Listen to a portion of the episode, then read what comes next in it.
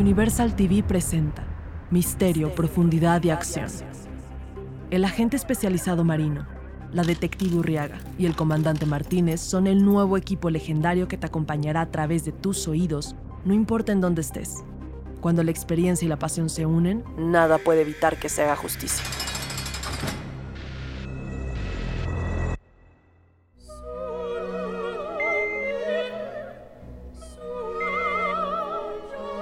Era la mañana. Sentí un ligero dolor de cabeza. Entre los sucesos de los últimos días, redadas, capturas, interrogaciones y mi intensiva búsqueda por encontrar a Martínez, no he podido dormir nada en días. Doctor, buenos días. Entonces, ¿me va a dar de alta hoy? Así es.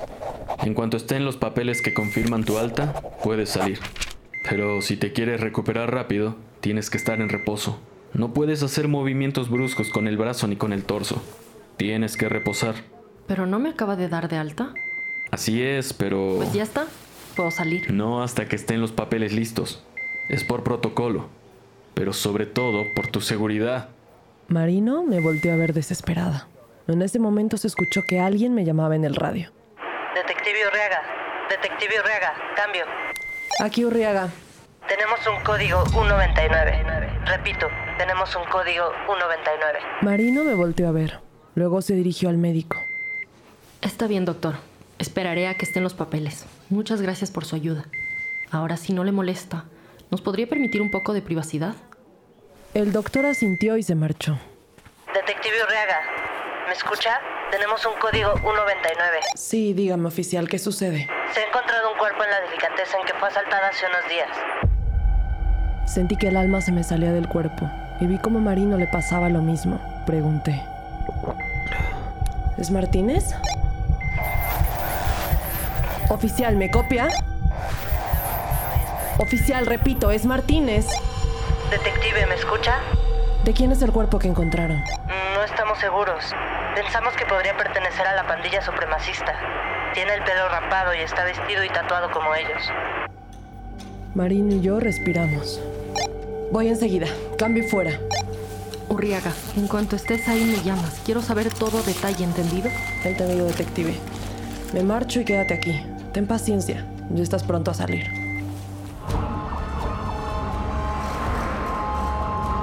Llegué a la misma escena del crimen. Otra vez. La víctima se encontraba todavía tirada en la entrada de la tienda. Me acerqué a observar. Al parecer había recibido severos golpes. Su cara estaba desfigurada y tenía una terrible herida en la frente. Me parece que tenemos al líder de una organización supremacista. ¡Ay, Benjamín! Haz un ruido o algo. Avísame que estás ahí. Qué susto me sacaste. Se acercó a la víctima y señaló la herida en la frente. Vine a hacerte compañía. Sin Martínez y Marino, necesitas apoyo de todo tu equipo. Ahora, ¿ves esto? Me acerqué a verla más de cerca. ¿De qué le ves forma? Empecé a ver la herida. Era como si lo hubieran hecho con una especie de navaja. Seguí las líneas hasta que empecé a divisar una forma. ¿Es un perro? Un bulldog, para ser exactos. Ahora, si miramos más de cerca podemos ver que no es la única figura que hay en la frente de la víctima. ¿Ves esas líneas negras? Me volví a fijar y las vi. Entre los cortes y la sangre apenas si se podían ver. Asentí. Si mi intuición no me falla, ese fue en algún momento el tatuaje de una esvástica. ¿Y a quién conocemos que tiene ciertas líneas tatuadas en su frente? Claro, es Odín, el líder de los Ragnarok. Así es. Necesitaremos realizar las pruebas pertinentes, pero no tengo dudas de que se trata de él. ¿Tenemos testigos de cuándo dejaron el cuerpo aquí? Del suceso no, pero ahí en la ambulancia está el dueño de la tienda. Creo que se desmayó cuando vio lo que sucedió. ¿Y cómo no? En menos de una semana su tienda había sido la escena del crimen dos veces. Francisco Pereira, buenos días. Lamento mucho lo sucedido. Detective, qué bueno que llega. ¿Usted encontró el cuerpo? Así es. ¿Me podría contar más sobre el acontecimiento? Eh, llegué a las 7 de la mañana, como de costumbre, solo para encontrar el cuerpo de este hombre tumbado en mi entrada. No vio a nadie. No, Recuerde que la honestidad es necesaria para ayudarlo a que estas cosas dejen de pasar a su alrededor y que podamos ayudarlo. detective, créame que lo sé, pero le juro que esta vez sí le estoy diciendo toda la verdad. Solo quiero que se acabe esta pesadilla. Permítame un momento, señor Pereira. Urriaga, ¿por qué no me has llamado? Lo siento, Marino, estoy aquí con Benjamín y el señor Pereira. Oficialmente me han dado de alta. Ahora dime, ¿qué sucedió? Al parecer el cuerpo que se encontró fue el de nada más y nada menos que el de Odín, el líder de la organización supremacista. ¿Cómo sabes que es él? La víctima presenta una marca muy parecida a la que tenía el pandillero en la frente. Como tiene la cara desfigurada, solo se puede alcanzar a leer muy de cerca que tiene ese tatuaje. También porque con una navaja sus agresores dibujaron encima del tatuaje un perro, un bulldog para ser exactos. Los perros. ¿Por qué crees que están haciendo esto? Es una guerra de poder. Ahora que los vacas están débiles, la paz se está erosionando y las pandillas están peleando el territorio. ¿Y por qué dejarían el cuerpo en el delicatessen?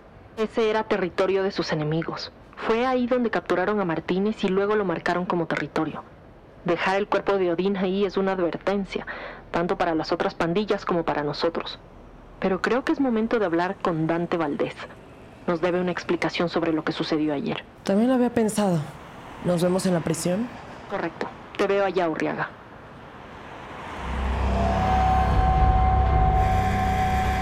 Llegué a la sala de interrogación de la prisión, separada por un vidrio. Marino ya estaba ahí. Su brazo izquierdo se encuentra paralizado por una venda. Pronto llegaron dos policías escoltando a Dante Valdés. Entró sonriente como si se mofara de nosotras y con toda la calma del mundo tomó asiento. Ah, detectives, amigas mías. Qué gusto volverlas a ver. ¿Cómo está Martínez? Marino se le quedó viendo con desprecio. Yo no podía sentir tranquilidad. Su presencia era perturbadora. Tengo que agradecerles por mi periódico. Ahora ya no me aburre en mi fría y oscura celda. Vamos, porque esas caras tan amargas, tan guapas que son y tan agres que se ven en este momento. Dante Valdés, ¿está usted teniendo comunicación con el exterior? ¿Qué le pasó en su brazo, detective? Le hice una pregunta. ¿Cómo se encuentra Martínez? Marino y yo nos quedamos en silencio. ¿Qué? ¿No lo encontraron? Ya. Sí lo encontramos, pero hubo un enfrentamiento entre pandillas y solo usted sabía que estaba ahí. ¿Ha tenido comunicación con el exterior? Ay, ¿qué pasó con el código 199? Su comandante veterano secuestrado. Una de sus detectives lastimada y la otra... Me miró con desprecio y lástima. Se me congeló la sangre. La otra es demasiado joven, aunque no la subestimo, Urriaga. Dante Valdés, basta de juegos. O respondes mi pregunta o tendré que recurrir a los antiguos métodos de la policía para sacar a relucir la verdad en delincuentes como tú. Que dejes de leer tu periódico será el menor de tus problemas. Ya entiendo, detective. Pero con todo respeto, su pregunta me parece absurda. ¿Cómo voy a tener comunicación con el exterior? ¿Acaso no confía en el sistema judicial? ¿No cree que la cárcel brinde la suficiente seguridad? No confío en tipos como tú. ¿Qué sabes de los perros? Mamíferos. El mejor amigo del hombre. ¿En qué raza está interesada? Creo que usted le vendía bien un chihuahua. Ya basta, perritos. Dante Valdés. Detective, no se ponga así. Solo estoy jugando. No tiene sentido del humor, ¿verdad? Está bien. ¿Qué quieren saber? ¿Qué sabes de la pandilla que se hace llamar los perros? Esos no son nada. ¿A qué vienen los perros? ¿Estás seguro? Parecen muy poderosos. Ayer se enfrentaron a la agrupación supremacista que se hace llamar los Ragnarok. Y hoy mataron a su líder, Odín. Dante Valdés no pudo esconder la alegría en su mirada. No me diga, detective. Perdón, pero no sabe el gusto que me da. Ese Odín era un payaso prepotente. Dime algo, Dante Valdés. ¿Tú mandaste a matar a Odín? Ay, señorita Urriaga. Se le está notando la falta de experiencia. ¿Cómo voy a poder haber hecho yo eso en una prisión de máxima seguridad? a las únicas que veo con las únicas que hablo son ustedes. Me tienen aislado hasta de los mismos internos. Dígame, ¿cómo pude haber sido yo? Sentí náuseas y unas incontrolables ganas de llorar. Este desgraciado me hizo sentir pequeñísima. Solo quería salir de ahí y olvidarme que había conocido una persona tan desagradable. Dante Valdés, necesitamos tu ayuda. No podemos hacer esto sin ti. ¿En dónde podemos encontrar a Martínez? La última vez que le dije se le perdió, detective. ¡Ah! Marino se empezó a poner de pie. Dante Valdés parecía indiferente a lo que acababa de suceder. Ay, detective. Vaya que me estoy divirtiendo con ustedes. Son mi mayor atracción en este parque turístico. La verdad es que no sé. Los perros eran insignificantes cuando me metieron aquí. Pero sé que están haciendo movimientos. Su siguiente pista está en el siguiente ataque que realicen. Piensa en los negocios más importantes de los Vaca o en los escondites de los Ragnarok. Ahí es donde podrán encontrarlos a ellos y a su amigo. Marino se puso de pie. Llamó a los policías y lo tomaron. Dante Valdés comenzó a reírse. Detective, va a volver a necesitar mi ayuda. Ya lo verá. Llévense a este parásito de la sociedad. Siento que solo se burla de nosotras. Central, llamando a Marino. Marino tomó su radio. Aquí Marino, cambio. Tenemos un posible código 199. Se ha reportado a una mujer gravemente herida en la calle 14 de julio. Enterada Central. Estaremos ahí lo más pronto posible. Cambio y fuera.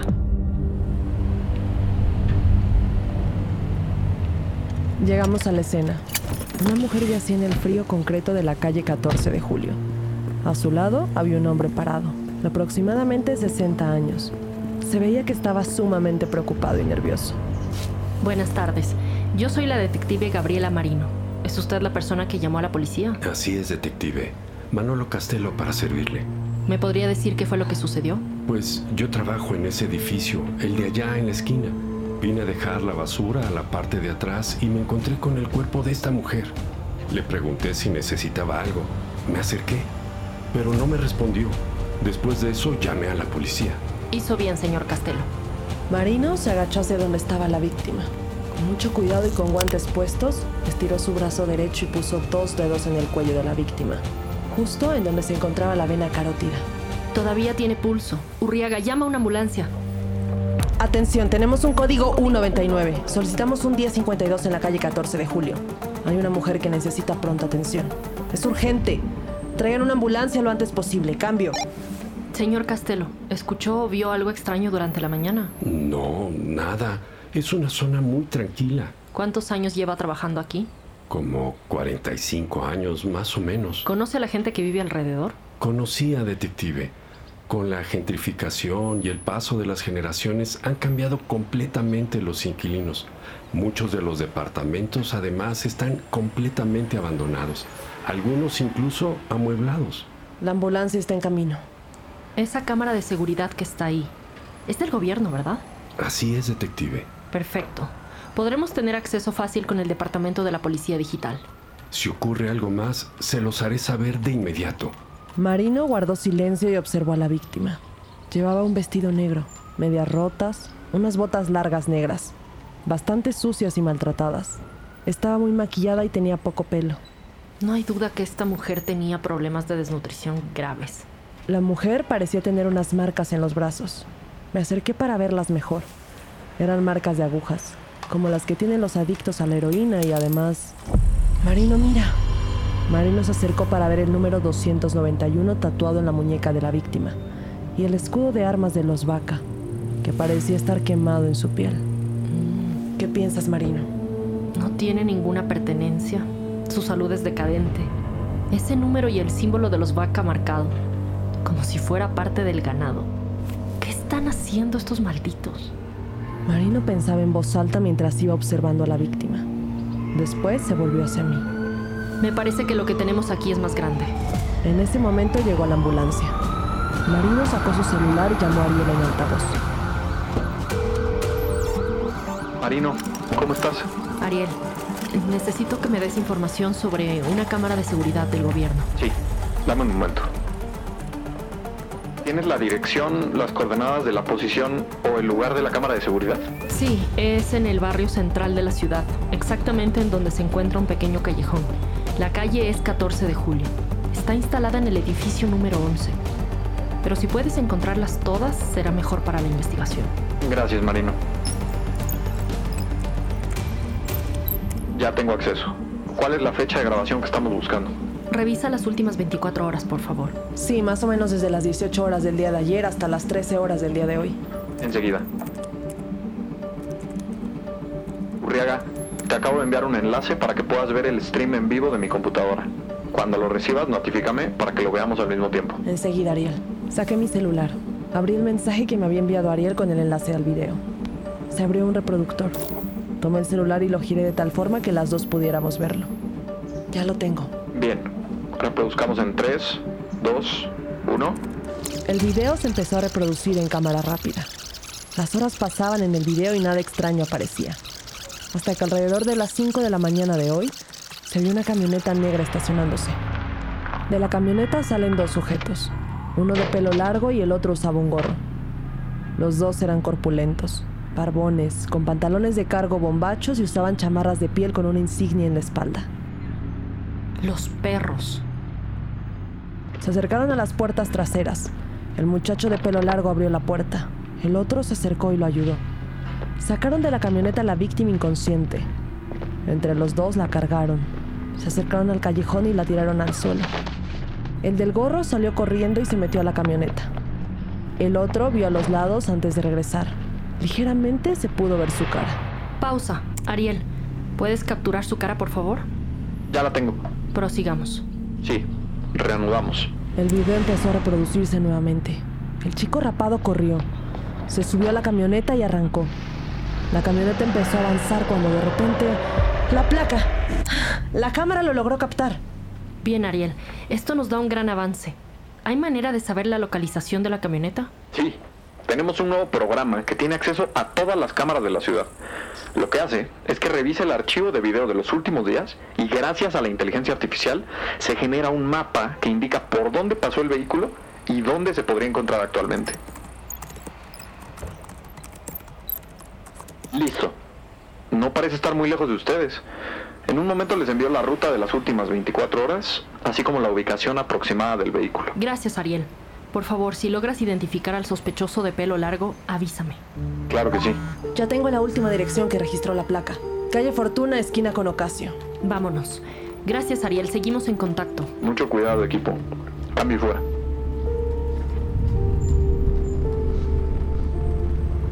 Cuando llegamos a la dirección dada por la inteligencia artificial, nos encontramos con una calle bastante sucia y abandonada. Marino, esta es la calle. Marino estacionó el coche y nos bajamos. Empezamos a explorar el terreno cautelosamente. No parecía haber nadie. Escuché que un coche se acercaba a nosotros. Parecía que nos iba a arrollar. Urriaga. Era una camioneta negra, igual a la de los chicos del video. Urriaga, cuidado. Marino reaccionó rápido, empujándome hacia la banqueta para evitar que el auto nos impactara. Vi que los dos chicos del video salían. Uno traía una navaja y el otro cerró los puños. Cuando me levanté sentí el filo del arma en mi cara.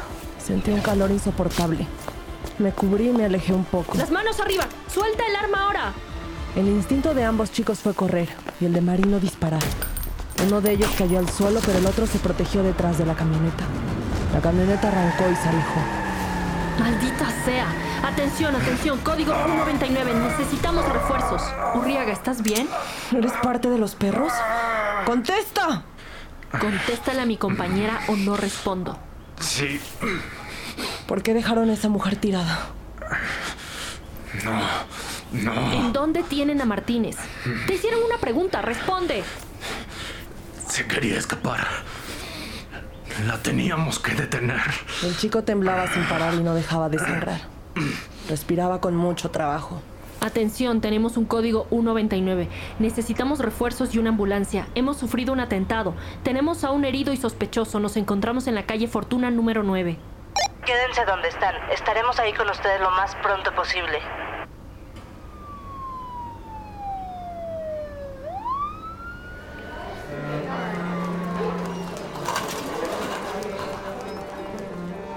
Justo después de que Marino pidiera refuerzos, el muchacho falleció. Me hicieron una revisión y curación de la herida en mi cara. No fue nada grave, pero debo tener más cuidado. Benjamín, ¿qué me puedes decir del cuerpo de Odín? Por los golpes que tiene se puede deducir que Odín fue sumamente torturado. Las lesiones produjeron una hemorragia intracraneal y un edema pulmonar que probablemente causó convulsiones que terminaron por quitarle la vida. ¿Encontraste alguna pista, huella o algún rastro que nos pudiera decir en dónde estaba Odín? No, todo está limpio. Fueron cuidadosos. Aunque ahora que lo pienso, eso sí puede ser una pista, ¿sabes? ¿Cómo? Normalmente cuando existen torturas podemos encontrar infecciones en las lesiones que se presentan, ya sea por quemaduras o por cortadas, pero en este caso se llevó una alta calidad de higiene durante la custodia. Esto quiere decir que el lugar donde lo tenían era un espacio limpio, sin polvo. Así es. El cadáver asimismo tiene marcas en las muñecas. Parece que lo tenían colgando de los brazos con una especie de tela. Bien, te pido que sigas buscando. Cualquier cosa que encuentres nos puede acercar a Martínez. A los dos se los llevaron juntos y estoy segura de que antes de haber sido torturado, Odín estaba con Martínez. Sí, Marino, ya verás que lo encontraremos sano y salvo. Disculpen que los interrumpa, pero nuestra paciente ha despertado. ¿Qué pasa con la paciente, doctor? Aún no sabemos su nombre y todavía se encuentra bastante débil. Tenía una dosis de tranquilizante que le fue administrado en el cuello. Eso, mezclado con su constante consumo de fentanilo y heroína, causó más problemas. Ahora, con la desnutrición que presenta y otras lesiones, es muy probable que esta mujer haya sido parte de una red de trata de personas. Muchas gracias por la información. ¿Cree que podamos hablar con ella? Podemos intentarlo, pero solo despertó unos momentos y volvió a dormir. Intentémoslo. Llegó la hora de la verdad.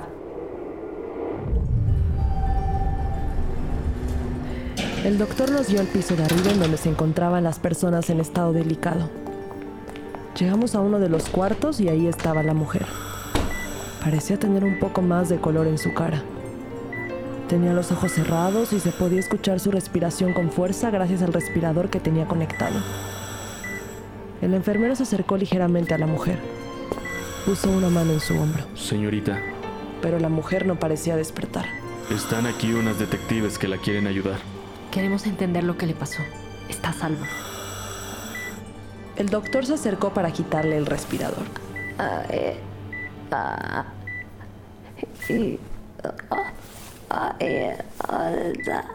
¿Qué dice?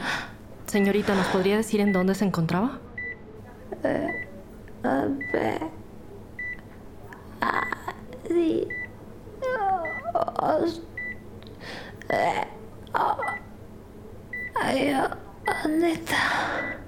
¿No qué?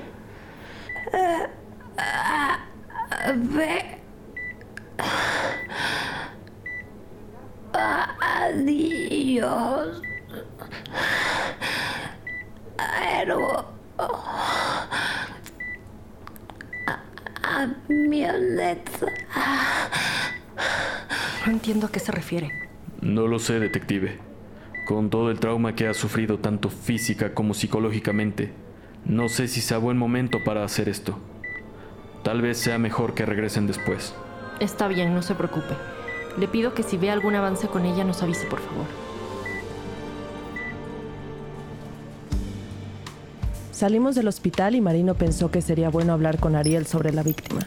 Conocer los avances de los diferentes casos que teníamos entre manos. Con la información sobre rasgos físicos proporcionada por el hospital, logré encontrar la identidad de la víctima. Su nombre es Aline Llano. Tiene 27 años. Fue reportada como desaparecida hace dos meses. En el reporte de su caso, aparece una declaración hecha por su madre que explica que Aline había recibido una propuesta de trabajo aquí en la ciudad y decidió tomarla. Aline le prometió a su madre que la llamaría, pero eso nunca sucedió. Después de unos días, la señora decidió levantar una denuncia por la desaparición de su hija.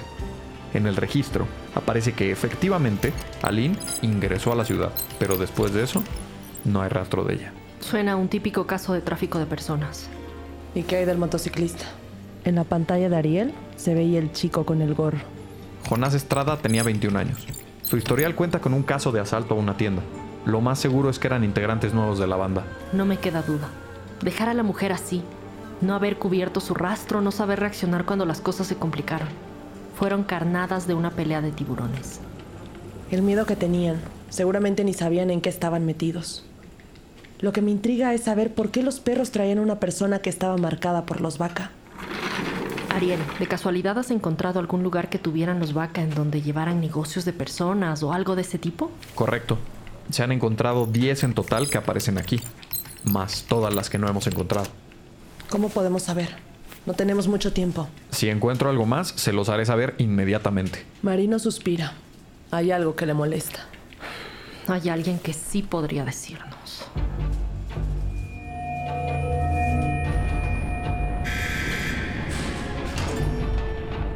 Urriaga, ¿estás ahí? ¿Perdón, Marino? ¿Qué piensas? En las palabras que balbuceaba Lynn. ¿Crees que nos estaba tratando de decir algo? No sé, tal vez estaba alucinando. En ese momento entraron los policías escoltando a Dante Valdés. portando esposas en muñecas y tobillos. Los sentaron enfrente de Marino y. Como siempre, portando su sonrisa burlona y su mirada helada. Detectives, me parece que esta relación se ha vuelto codependiente. Ni un solo día pasado y ya me necesitan otra vez. Estoy dispuesta a negociar contigo. Está bien. Quiero una hamburguesa con papas fritas a la semana. ¿Qué? ¿No te gustaría negociar tu libertad, por ejemplo? Sí, claro. Pero también quiero una hamburguesa con papas fritas. Solo quiero una cena sabrosa, detective. Eso es todo, de momento. Podemos negociar más allá de la hamburguesa, Dante. Pero necesitamos de tu cooperación y de tu ayuda. Hay muchas vidas que están en peligro más allá de la vida de Martínez. Es justo, detectives. Estaba pensando en el programa de protección de testigos. Es una posibilidad. Tenemos que hablar con los intermediarios de negociaciones con criminales, pero necesitamos toda la información que nos puedas dar. ¿Entendido? Perfecto, detective. Mm, no es tan principiante como pensaba. Necesito que me digas todo sobre los lugares importantes de negocio para los Waka. Tenían un puesto callejero de café en donde vendían todo menos café. Una discoteca en donde podrías encontrar toda clase de entretenimiento. Tienen muchos lugares, pero ¿qué es lo que estamos buscando exactamente? ¿En dónde está su espacio de operación para la trata de personas? Ah, ya veo, detective. Me parece que hay tres lugares específicos que eran muy importantes para ellos. Uno al este, otro en el sur y el último en el centro de la ciudad. Señálalos en el mapa. Aquí hay un marcador. Mm, el que se encuentra al este está más o menos por aquí. Más o menos por aquí no sirve. Hamburguesa con papas fritas y posibilidades de protección. Significa el lugar exacto. Está bien. Aquí exactamente en esta esquina. Luego tenemos el del sur, justo en esta calle. Un bar exclusivo para caballeros. Y por último el del centro, cerca del Teatro de la Ciudad. Me parece que este es un viejo hospital. Su construcción de ladrillos está casi en ruinas. Eso funciona. Reconozco estos tres lugares. Entonces, ¿puedo tener mi hamburguesa? Claro. Una vez que hayamos encontrado a Martínez, te daré tu hamburguesa y crearemos tu solicitud para protección de testigos, aunque será un proceso largo y no te garantizo nada. Bueno, vale la pena intentarlo. Se llevaron a Dante Valdés. Marín y yo nos quedamos con el mapa. Parece que teníamos más preguntas que respuestas. ¿Cuál podría ser? Entre más tiempo pasa, más difícil será encontrar a Martínez vivo, si es que todavía lo está. Tenemos el del este, cerca del aeropuerto, pero me parece que está muy lejos. Podría ser el bar y el hospital de ladrillos. Ladrillos, adillos, mm, EAP, adillos, Eros, Amio. Claro, resolví el acertijo. ¿Qué? Cuando una persona es víctima de un secuestro, lo primero que hace por instinto es memorizar cosas. Sobre todo las primeras cosas que ve durante su proceso de secuestro. ¿Qué tal si Aline hizo lo mismo? Creo que no. Sí, sí, sí, mira. Creemos que los perros están saqueando todos los lugares de los vaca, ¿no? Cuando la sacaron, a lo mejor empezó a tomar notas mentales de lo que podía ver o percibir. ¿Cómo sabes que estaba en el hospital? ¿A qué te suena adillos? Ladrillos. Así es. Igual la palabra eros creo que podría referirse a perros. Y por último, la mujer fue transportada en una... Camioneta. ¿Y qué hay de la primera palabra? No sé, pero creo que tenemos una pista. Además, Ariel mencionó que Odín estaría en un lugar limpio y me parece que un hospital puede encajar perfectamente con eso. Sí, aunque está abandonado, simbólicamente tiene peso en el imaginario de una persona con trastorno obsesivo compulsivo. No hay tiempo que perder. Mandemos a otros equipos a buscar los otros dos lugares.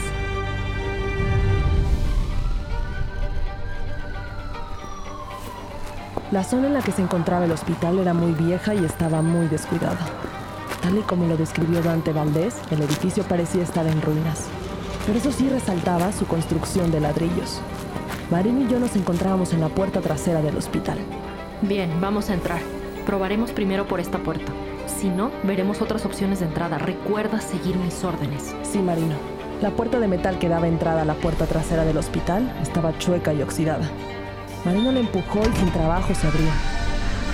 Le hizo una señal y empezamos a avanzar. Entramos a un cuarto oscuro y frío. Marino sacó su linterna. Yo hice lo mismo y empezamos a avanzar. Casi todas las paredes tenían graffiti del símbolo de los vaca, pero se encontraban tachados con el símbolo de los perros encima. También había puertas. Marino iba abriendo una por una con cuidado, pero no encontrábamos nada más que cuartos vacíos. Al final del pasillo nos encontramos con una especie de sala de espera. Del lado derecho había unas escaleras. Este lugar está vacío. Sí, No me queda duda de que los perros se llevaron todo. a mí tampoco. Vamos a subir, sígueme. Subimos por las amplias escaleras de mármol. Ese fue sin duda un hospital de lujo en su momento. Llegamos al segundo piso y caminábamos buscando alguna pista, pero estaba vacío. Seguimos subiendo y revisando cada uno de los pisos, pero no parecía haber nada. Hasta que llegamos al cuarto piso. Era un cuarto largo y ancho, dividido por cortinas larguísimas. Marino se acercó y abrió una.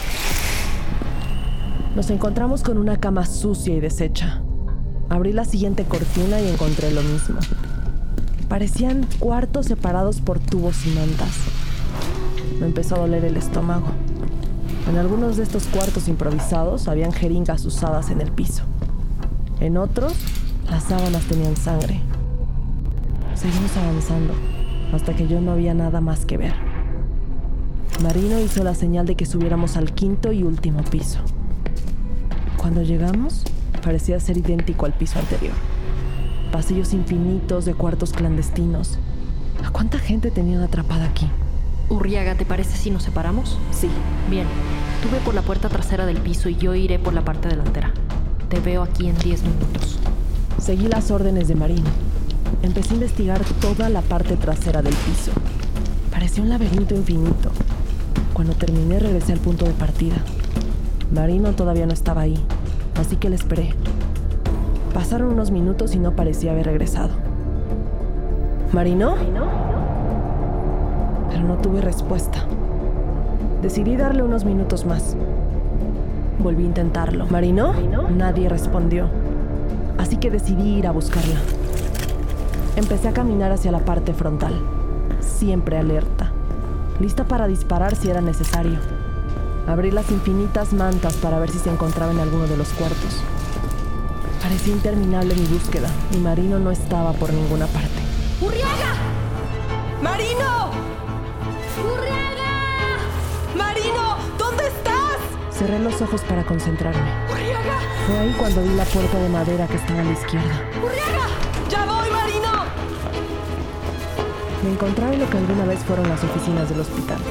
Corrí entre los cubículos de vidrio. ¡Urriaga! La voz de Marino cada vez escuchaba más fuerte, hasta que lo vi. En uno de los vidrios que cubrían el cubículo del fondo estaba pintado el símbolo de los perros. Pero esta vez no era con grafite o pintura, sino que habían utilizado sangre, y era específicamente en ese cubículo del que provenían los gritos de Marino. ¡Ayuda! ¡Aguanta, Marino! Nunca olvidaré lo que vi en ese cubículo. El símbolo en el vidrio.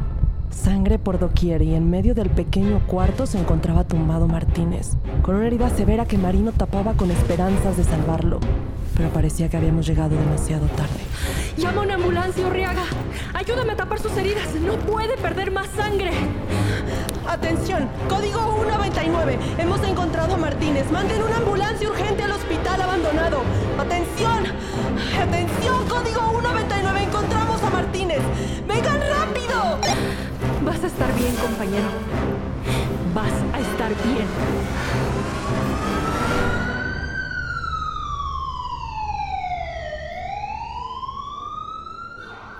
La ambulancia llegó en muy poco tiempo. Pronto llegamos al hospital. Martínez se encontraba en cirugía. Marino y yo estábamos en la sala de espera. Vimos que una doctora salía de urgencias y se dirigía a nosotras. ¿Ustedes vienen con el señor Néstor Martínez? Así es. El paciente ha reaccionado bien a la cirugía. Todavía se encuentra en terapia intensiva, pero estamos viendo progreso. Sentí como mi cuerpo se relajaba. Por fin una buena noticia.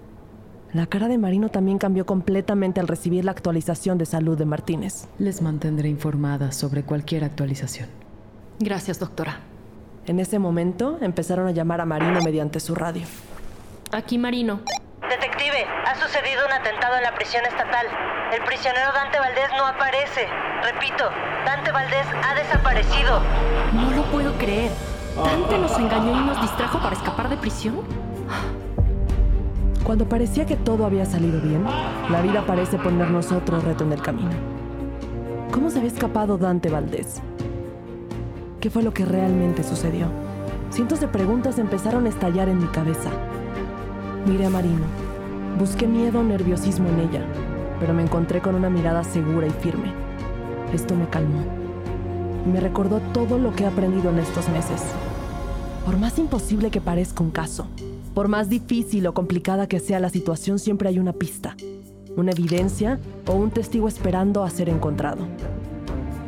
En cuanto a Lin Yano, poco a poco se fue recuperando. La mujer no podía creer que había salido viva de ese terrible lugar. Ahora se encuentra con su madre empezando una nueva vida lejos de los horrores que vivió anteriormente. Ha decidido alzar la voz y hablar sobre la trata de personas, buscando que deje de ser un tabú y así poder enfrentar este terrible problema. La recuperación de Martínez fue lenta. Todo el equipo lo íbamos a visitar todos los días. Tanto que hasta se podría decir que ya no nos quería ver. Pero era reconfortante ver su progreso. Al final del día, somos un equipo y si uno está mal, todos estaremos ahí. Eso es lo que nos hace fuertes y nos motiva a seguir adelante. Puede ser que Dante haya escapado, puede ser que piense que ha ganado, pero que no se equivoque. No hay nadie que pueda escapar de la justicia. No hay nadie que pueda escapar del código 199.